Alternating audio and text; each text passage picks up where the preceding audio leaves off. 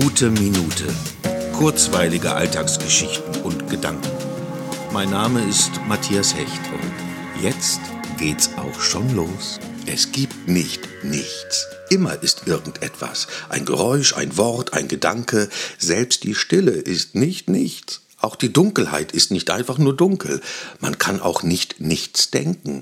Selbst der Gedanke, dass ich gerade nichts denke, ist eben ein Gedanke. Und immer ist irgendein Bereich unseres Gehirns mit etwas beschäftigt. Leere. Was ist Leere? Die Leere kann ja nur existieren, weil sie etwas anderes begrenzt.